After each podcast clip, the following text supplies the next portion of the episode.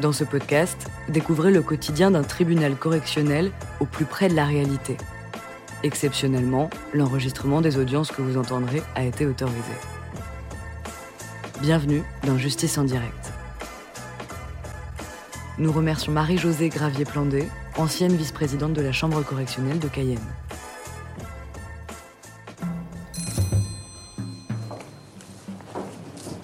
Bonjour, l'audience pénale est ouverte. Vous pouvez vous asseoir. Linda. Madame peut approcher.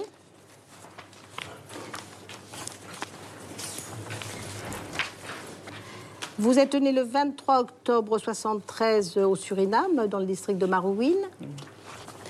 Alors, on vous reproche d'avoir importé, d'avoir transporté, d'avoir détenu des stupéfiants, en l'occurrence 600 grammes de cocaïne. Vous comparaissez devant le tribunal selon une procédure dite de comparution immédiate. Euh, comment? Est-ce que vous acceptez d'être jugé immédiatement ou est-ce que vous souhaitez euh, avoir un délai pour organiser votre défense? Alors, vous avez pu vous entretenir avec euh, l'avocat commis d'office, hein, Maître Grédo. vous parler? Votre Oui, réponse? Vous acceptez d'être jugé? Oui. Très bien, donc c'est noté. Les faits sont simples. On vous a trouvé euh, le 5 décembre 2012 à l'aéroport de Cayenne, euh, l'aéroport Félix Eboué, alors que vous étiez euh, prête à vous embarquer sur le vol Air Caraïbes à destination de Orly. On a trouvé dans votre chevelure, sous votre perruque, de la cocaïne cachée qui, une fois pesée, a révélé 600 grammes. On, a, au dossier d'ailleurs les photos euh, qui ont été prises de votre coiffure, puisque c'est une perruque que vous portiez. hein. et euh, la cocaïne était cachée de cette manière-là. Oui. Voilà, ce sont des photos que vous admettez, hein, c'est au dossier. Vous avez reconnu les faits. Voilà, donc euh, le conditionnement est le suivant. hein. Alors, vous avez expliqué que euh, comment euh, vous alliez, euh, non pas de manière fréquente, mais de temps en temps, euh, à Paramaribo, et que là, vous aviez rencontré un certain euh, Rasta alias Blaka, sur lequel vous ne pouviez pas donner plus de renseignements. Et vous avez expliqué que comment il vous proposait de passer de la cocaïne sous le, ce montage de perruque et il vous a remis 1000 euros. En fait, c'était pour acheter le billet Air Caraïbes à peu près à hauteur de 650 euros. Et le reste, c'était pour payer les taxicos, pour euh, comment aller jusqu'à jusqu'à l'aéroport. Alors bien sûr la question c'est pourquoi vous avez fait ça? Et vous avez donné des explications qui tiennent à votre situation financière. Voilà. Donc vous expliquez que vous avez à charge vos enfants plus votre petit frère qui a quel âge? 21. Oui, c'est un grand frère. Enfin, c'est votre petit frère, mais déjà. Voilà. Et quelles sont ces difficultés financières euh, au point de. Vous deviez recevoir euh, combien pour être la passeuse de ce trafic? 3500 euros. 3500 euros. 3500 euros. Vous connaissiez les risques? Pas trop. Un peu, ça se dit, à Saint-Laurent, sur le fleuve, Oui, ça se par. Ça... Oui. La rumeur est suffisamment euh, présente pour que. Donc ces difficultés étaient à ce point importantes que vous n'ayez que cette euh, solution dans votre tête pour sortir de. Vous vivez en France, en France, enfin On vit en ici, de, de ce côté, alors que vous avez un passeport du Suriname, en bonne et due forme. Vous avez une carte de séjour qui est valable jusqu'en 2014. Donc vous résidez depuis assez longtemps sur Kourou. J'ai toujours vécu ici? Toujours vécu ici. Oui, j'ai été à l'école ici. Alors vous avez expliqué, lorsque vous avez été entendu euh, dans le cadre de l'orientation pénale, que vos difficultés euh, financières, c'était des arriérés de loyer, des factures euh, d'EDF. Qu'est-ce qui vous avait amené dans ces difficultés? Parce que vous percevez euh, 750 euros par mois d'allocation familiale. Mais il n'y a pas assez. Il n'y a pas assez pour faire vivre de... Non. Et vous, vous n'aviez pas de travail au moment où vous avez été... euh, Non. Vous avez une qualification pour travailler? Non. Est-ce que vous voulez dire euh, quelque chose de particulier avant que je donne la parole au ministère public et votre avocat veut faire préciser quelque chose sur votre vie, votre personnalité, les faits étant... euh, euh, faut- vous n'avez rien expliqué au tribunal finalement. Expliquez pas, maman. Bah, expliquez qu'est-ce que vous a mené à ces difficultés financières qui ont fait que vous avez fait ce que vous avez fait. Expliquez-vous, vous dit votre dites que Votre avocat. salaire n'est pas suffisant, mais expliquez, donnez des détails. Qu'on comprenne. Mais qu'est-ce que je peux dire? Pas tout. Est-ce que vous arrivez à manger suffisamment, à nourrir vos enfants avec cet argent Mais non, Ce genre de choses. Bah, c'est ça qu'il faut expliquer. Alors, C'est vous qui aurez la parole peut-être tout à l'heure pour mieux expliquer, peut-être Non, non, mais je. je Non, je- d'accord. Si, si, elle va vous expliquer.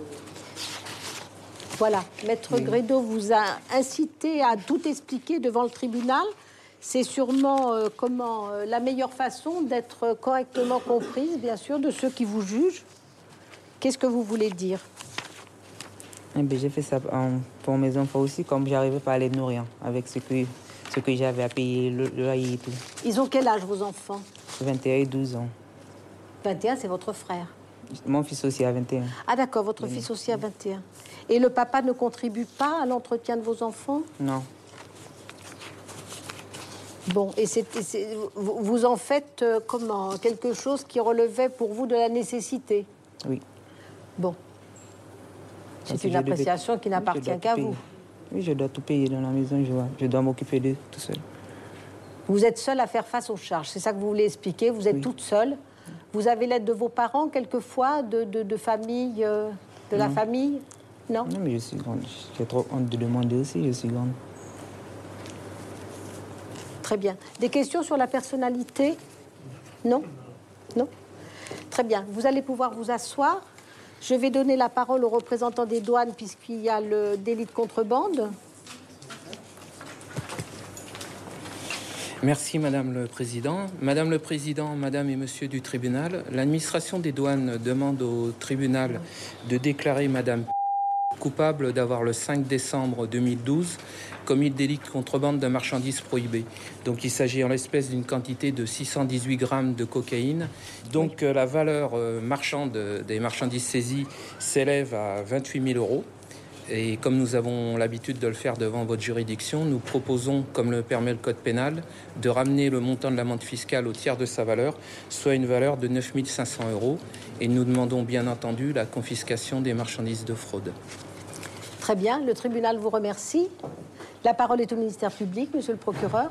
Oui, Madame le Président, Madame, Monsieur, quelques mots d'explication dans ce dossier qui revient à chaque comparution immédiate. Nous avons exactement le même profil de passeur qui présente à peu près le même profil de pauvreté ou de détresse sociale. Alors, on peut avoir deux politiques, c'est voir euh, euh, plaider l'état de nécessité, ce qui va, je sens, j'ai l'impression être plaidé tout à l'heure. Et puis, on peut avoir aussi une autre approche, une approche peut-être plus réaliste, c'est de savoir aussi qu'il y a de la cocaïne qui circule sur notre territoire, que cette cocaïne va irriguer l'Europe dans des quantités relativement importantes. Aujourd'hui, c'est 600 grammes, mais d'autres fois, c'était 15 kilos. Et à partir de là, si nous n'émettons pas un frein, même si nous comprenons les- les- les- la situation des personnes, bien sûr, le Guyane va, passer, va devenir un- une passoire et un lieu de passage de ces stupéfiants. C'est pourquoi, au regard de la jurisprudence habituelle du tribunal et puis également des, des circonstances de fait de ce dossier, je requiers un an d'emprisonnement contre Madame Le tribunal vous remercie. Maître Grédo. Merci Madame le Président, Euh, Madame, Monsieur du tribunal. J'assure effectivement la défense de Madame. Alors j'ai pu m'entretenir évidemment avec elle et je me suis dit, mais euh, Madame, vous avez une chance extraordinaire. Cela fait des, ça fait plusieurs années que vous êtes en France, vous êtes parfaitement intégrée. Vous avez une, carte de résident qui est valable jusqu'en 2014. Euh, vous pouvez travailler. Pourquoi avoir fait cela? Elle m'a expliqué qu'elle avait effectivement dans le passé exercé plusieurs euh, fonctions et que ça faisait euh, quelque temps qu'elle cherchait du travail qu'elle ne trouvait pas. Eh bien voilà, elle était dans un, euh, en, situation de chômage et le peu qu'elle gagnait, les 750 euros, ne suffisait pas à subvenir aux besoins de ses enfants et d'elle-même. Voilà, donc elle a cédé à cette euh, tentation, elle a pris ce risque. Euh, je pense que, à la question que vous lui avez posée tout à l'heure, à savoir si elle avait mesuré le risque, je pense que non, pas du tout. Parce que euh, le risque pour elle aujourd'hui, c'est donc d'aller en détention, d'être séparée de ses enfants, enfants pour lesquels elle s'est mise en difficulté, elle, a pris ce risque justement. Et c'est pour ça que je vous demanderais simplement de prendre la situation euh, personnelle de madame en compte. Elle n'a pas de casier judiciaire. C'est la première fois qu'elle est présentée devant un tribunal. Elle m'a expliqué tout à l'heure qu'auparavant, elle avait une carte de commerçant qu'elle n'a pas eu les moyens de renouveler euh, pour continuer à exercer donc une, euh, une activité commerciale, plus d'argent pour acheter de la marchandise. Voilà comment elle a sombré dans, cette situation. Voilà comment elle a pu céder, on va dire, à la facilité. Un an d'emprisonnement ferme, ça me paraît sévère et inadapté. Pourquoi?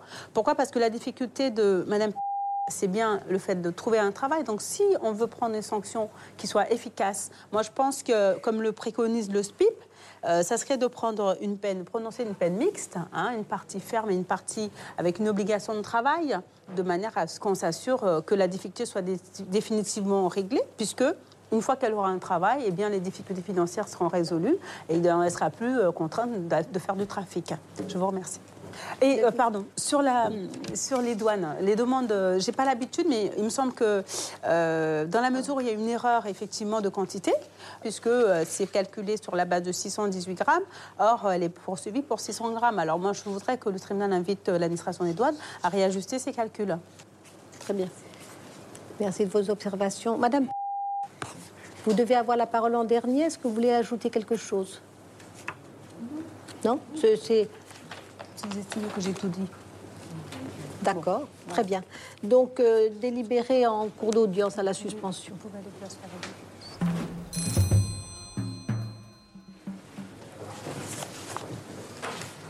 Madame, approchez.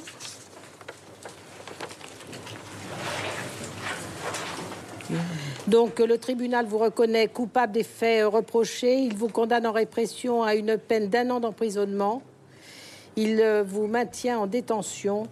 Il ordonne la confiscation des scellés. Il reçoit l'administration des douanes dans son intervention et vous condamne à une amende de 9 200 euros. Vous avez 10 jours pour faire appel si vous n'êtes pas satisfaite de cette décision. Voilà, le maintien en détention fait que ce soir, vous retournez à Ducos. L'audience est levée. Le tribunal vous remercie.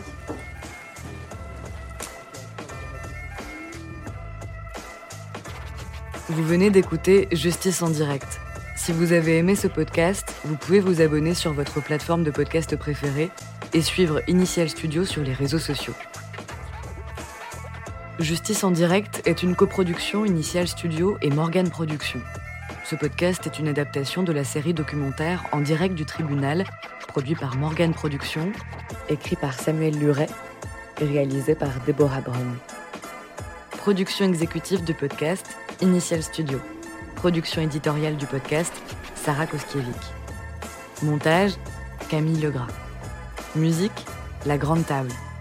Illustration, Paul Grelet. Avec la voix de Pauline Josse.